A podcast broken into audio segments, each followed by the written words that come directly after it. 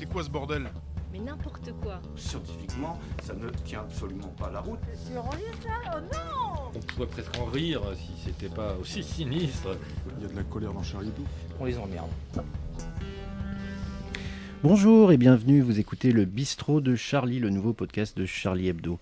Aujourd'hui nous sommes le 3 mars 2021 et nous allons parler notamment de l'article de Jacques Littauer consacré à l'AFEP, l'Association française des entreprises privées, un club très sélect qui regroupe les patrons des 113 plus grandes entreprises françaises et que personne ne connaît. C'est d'ailleurs pour ça que Jacques euh, a écrit un article sur le sujet. On continuera ensuite avec le reportage de Coco qui est allé à la rencontre des chauffeurs de taxi de la capitale pour leur demander leur avis au sujet des dernières accusations dont font l'objet notamment Gérard Depardieu et PPDA. Et enfin, pour terminer, un sujet issu de notre conférence de rédaction de ce matin, le passage de Nicolas Sarkozy au JT de TF1 ce soir, deux jours après l'annonce de sa condamnation à trois ans de prison, dont un enferme. Alors, avec euh, moi aujourd'hui, euh, Gérard Biard, notre rédacteur en chef. Salut Gérard. Salut Euh, Jacques Littauer, notre journaliste économie. Salut Jacques. Bonjour. Et, Ah oui, très, très sérieux. et la dessinatrice Coco. Salut Hey, Coco. Salut Très Alors- moderne. Alors, on va peut-être commencer par le sujet le, le plus obscur. Euh, non, je dis ça gentiment, mais euh, l'AFEP, puisque moi je ne connaissais pas et je pense que je n'étais pas le seul. Alors, euh, Jacques, est-ce que tu peux nous en dire peut-être un petit peu plus? Bah, évidemment, je vais pas tout dévoiler puisque le but du podcast c'est que les gens achètent le journal, donc euh, je vais préserver un maximum quand même de, de suspense. Mais l'idée c'est de dire que, en fait, on entend tous beaucoup parler du Medef, qui est évidemment l'organisation patronale la plus connue. Euh, bon, Coco aime beaucoup d'ailleurs aller à leurs universités d'été parce qu'elle elle y mange mieux qu'au journal. Et euh, mais le Medef, en fait, c'est pour amuser la galerie, quoi. C'est pour faire des blagues, les, Parce Les- que les Medef, il y a plus de monde que. Oui, dans- le MEDEF, en fait, c'est ça. Tu as aussi bien le charcutier du coin que, que Renault. Euh, la FEB, c'est l'inverse. C'est que, que des très grandes multinationales, L'Oréal, Carrefour, euh, des, des grandes banques, etc. Et c'est des gens qui sont très efficaces dans leur lobbying parce que euh, bah, ils vivent, euh, ils couchent avec euh, les gens qui sont dans les cabinets ministériels. euh, Eux-mêmes, ils y étaient avant, ils y seront après. Il C'est- couche, tu peux développer? Oui, alors euh, bah, justement, ça, ça sera, je crois que c'est Coco qui va faire des dessins la semaine prochaine justement ce, à ce sujet-là. Et euh, je trouve ça intéressant d'en parler parce que c'est euh, notamment là, ils ont beaucoup utilisé la crise sanitaire Oui. pour faire reculer les, les, les gentillettes euh, législations environnementales qui ont été adoptées notamment euh, au niveau européen ces dernières années en disant en fait ça va jamais quoi les entreprises quand ça va bien faut pas les embêter. Et quand elles vont mal il faut pas les embêter. Donc, Donc- il faut jamais les embêter. Et donc là voilà En- ils ont En fait, si, si je te comprends bien, le MEDEF, le- la, la- la grand-messe du MEDEF que, que, que Coco était allé voir, justement, ça c'est un peu de la poudre aux yeux, c'est ça? Et la FEB, du coup, c'est vraiment là où se prennent les décisions, où, enfin, où il y a de l'influence qui s'exerce sur le, le gouvernement et les députés, c'est ça? C'est ça, c'est beaucoup plus efficace. Et justement, je vous laisserai découvrir dans l'article quand ça a été créé. Donc, un petit indice, ça a été créé en 1982. Donc, euh, pour ceux qui ont un petit, un petit peu de mémoire, il s'est passé quelque chose en 81 qui a rendu très, très furieux. un Tu veux dire que c'est un, mouvement de gauche? Oui, alors, euh, ça, ça dépend. euh, C'est un peu la gauche à la. À la, à- la Danny Cohn-Bendit, quoi. C'est la- D'accord. celle, celle que tu aimes tellement, Gérard, dont tu, dont tu nous parles tout le temps. mais alors, alors, Coco, toi, tu étais allé au. Je crois que c'était l'année dernière, si je dis pas de bêtises, tu étais allé faire un reportage Euh, au. oui, j'y suis allée euh, peut-être deux ou trois fois euh, aux ah oui, universités d'été ah oui. du, Et du pourquoi MEDEF. tu y vas tout, tu vas tout le parce temps, que en fait? euh, c'est un rendez-vous un peu avec le patronat qui se fait des contacts. Alors il y a des grosses entreprises comme des petites. Et c'est toujours marrant d'aller par curiosité entendre ce qui se dit dans, dans ces réunions et assister ben, soit à des tables rondes, soit à des, des, comment, des, oui, des, des moments où, Ouais, des euh, par exemple, des conférences sur le disrupting, qui est vraiment un- Qu'est-ce que c'est le disrupting? Le disrupting, c'est être, être disruptif, c'est être euh, efficace, trouver toutes les possibilités pour être efficace en entreprise. Et moi, c'était un mot, par exemple, qui, que, que je connaissais pas du tout. C'est un vocabulaire euh, vraiment Oui. Euh, d'entreprise euh, libérale euh, pour les salariés qui se donnent à fond et qui se ménagent pas, quoi. Oui, c'est d'ailleurs un mot qui est, qui est, qui est très courant, très employé dans, dans la, en Macronie. en. Macronie, Oui, sans en doute. marche. Très, Oui, oui. très, En marche, ouais, ils, sont, ils sont Ils disruptifs. sont disruptifs, mais justement, j'ai l'impression que la FEP, si je comprends bien, c'est pas disruptif justement, c'est du vieux lobbyisme euh, à l'ancienne qui se fait derrière. euh, Le seul qui marche. hein. Oui, c'est ça. Oui, oui. Oui, et d'ailleurs, ce que, ce que j'ai découvert, parce que évidemment, moi non plus, je connaissais pas le sujet, hein, je fais semblant, mais je- j'ai décou- j'ai découvert l'existence de la FEP il y a deux jours. C'est qu'ils font le lobbying, notamment, en fait, euh, euh, au niveau international. Ce qui est impressionnant, c'est qu'il y a beaucoup de, de législation, euh, que ce soit pour les banques, par exemple, Niveau européen, tu ou, au niveau, voilà, ou même au niveau mondial avec l'Organisation mondiale du commerce. Et donc la FEP investit beaucoup, non seulement Bruxelles, mais aussi Washington, euh, les accords de, de libre-échange internationaux. Donc là, c'est impressionnant de voir à quel point euh, le, le cirque médiatique habituel, les, boulettes de. Bruno Le Maire, euh, et ses rodomontades, comme s'il il gérait quoi que ce soit. Bon, on sait qu'il gère rien, mais je pense qu'on ne se rend pas compte à quel point il gère rien, tellement, euh, notamment ces boîtes-là euh, font l'énorme... euh, majorité de leur chiffre d'affaires en dehors de France Oui. et, et même certaines en dehors d'Europe. Et donc elles, elles résonnent vraiment sur un échiquier mondial où la France a, a un rôle négligeable. D'accord. C'est presque un autre, un autre sujet. Malheureusement, on n'aura pas, pas tout à fait le temps aujourd'hui. Donc, on va passer au deuxième sujet de notre conversation.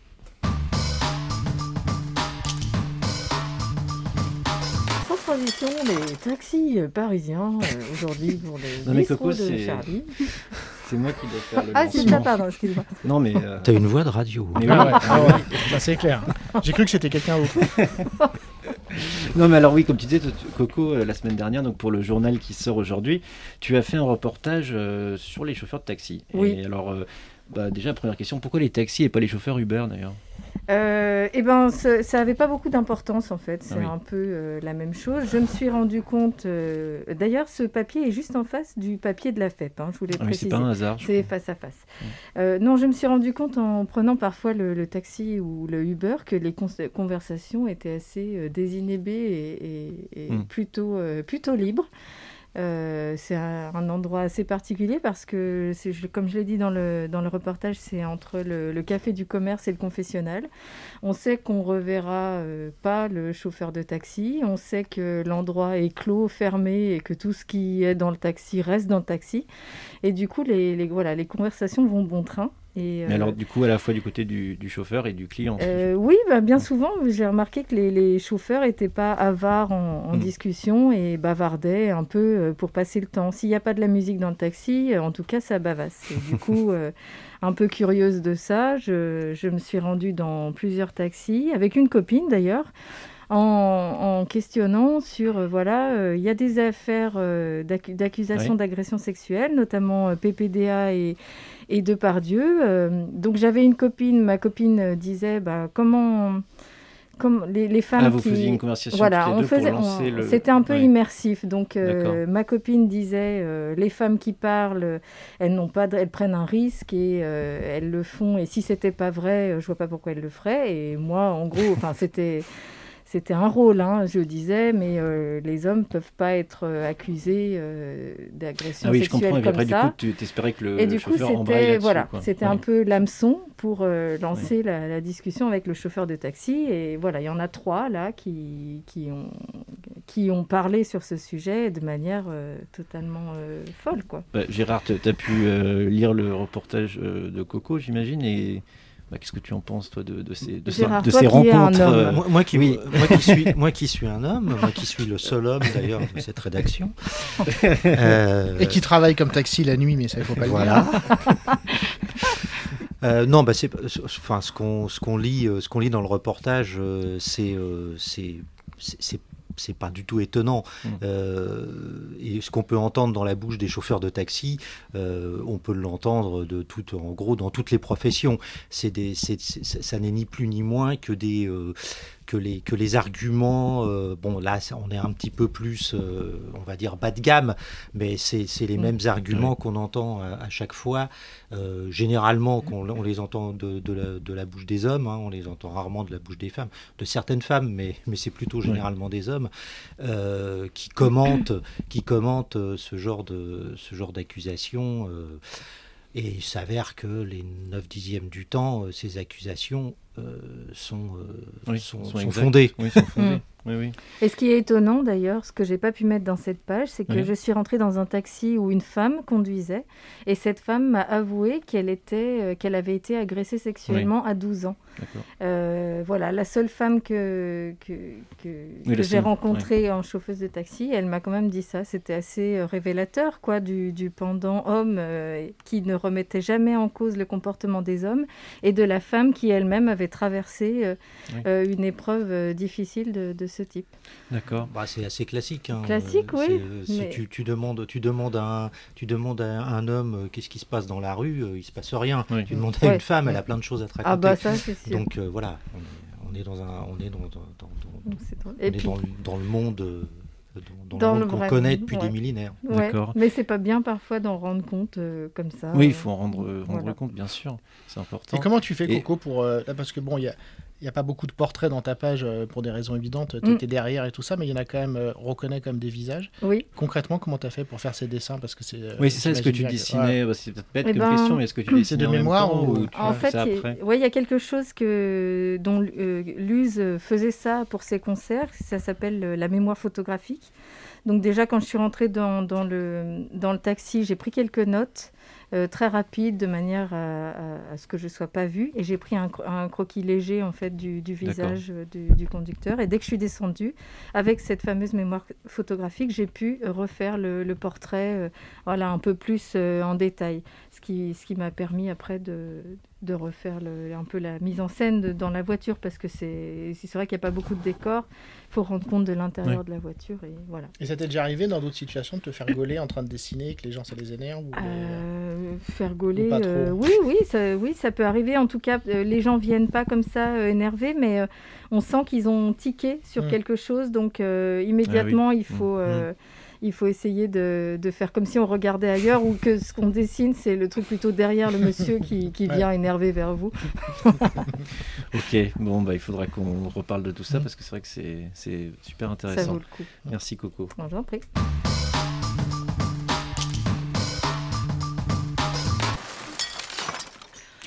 Et enfin, euh, oui, il fait un peu chaud ici. hein. chaud Ouais.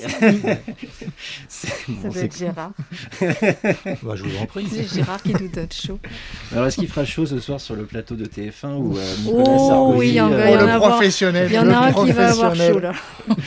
Parce que bon, euh, comme je disais euh, tout à l'heure, Nicolas Sarkozy a été reconnu, euh, enfin déclaré coupable par le tribunal euh, et condamné à euh, trois ans de prison, dont un an ferme. Et ce soir, donc euh, 48 heures après cette, euh, cette annonce, il se rend euh, sur le plateau de TF1.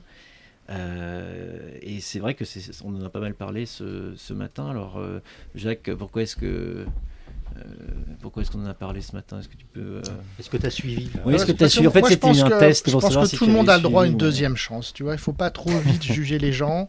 Et bon, Nicolas Sarkozy a été condamné, il va être encore condamné, mais il faut, euh, il faut lui donner sa chance. Et je trouve vraiment bien qu'une une petite chaîne comme, Ouais, une comme petite- TF1 qui, est- qui est, qui est assez confidentielle et tout ça. Il faut Et de libérer gauche, la euh, parole. Voilà, qui, est- qui qui de gauche, euh, donne sa chance à, à cet homme-là qui, qui fait l'objet du- d'une opprobre euh, injustifiée. Et toi, Gérard, est-ce que tu aurais euh, euh, ouvert Toi, les- Gérard, en tant qu'habitant de Neuilly, tu, tu, connais- tu con- tu connais bien Nicolas, Ah, je le connais très bien. Hein, oui, un Non, mais disons. euh, la- toujours un homme charmant. euh, Voilà. tout ça. Non, mais c'est toi, tu n'aurais pas invité Nicolas Sarkozy pour, euh, pour qu'il puisse t'expliquer. euh, Non, parce que bah, d'abord, je suis pas rédacteur en chef à TF1, donc. ce que je regrette d'ailleurs. Oui. Parce que d'abord, je serais mieux payé. Mais Ce, euh, que la, ce que la France regrette. voilà. Mais euh, non, mais ce qui est, enfin, c'est ce, que- ce qui est assez drôle, c'est de voir euh, comment, euh, au fond, on déroule le tapis rouge. à, à- bon, d'accord, c'est un ancien président, mais enfin bon, c'est un, c'est un nouveau justiciable. Il n'a pas fini d'ailleurs hein, d'être d'être justifiable, Oui. justiciable, hein, parce Oui. qu'il a encore quelques casseroles, quelques casseroles au derrière. Euh, notamment le procès Big Malion qui va, qui va arriver euh, bien bientôt. très bientôt. oui. Donc c'est la façon dont, dont- dont on déroule le tapis rouge pour qu'il vienne crier euh, son innocence, euh, et surtout la façon dont toute la droite euh, unanime, euh, y compris celle qui est, qui est euh, actuellement au Oui, gouvernement, on parlait aussi de ça. oui, Voilà. euh, vient, vient lui apporter euh, une caution morale et crier, crier.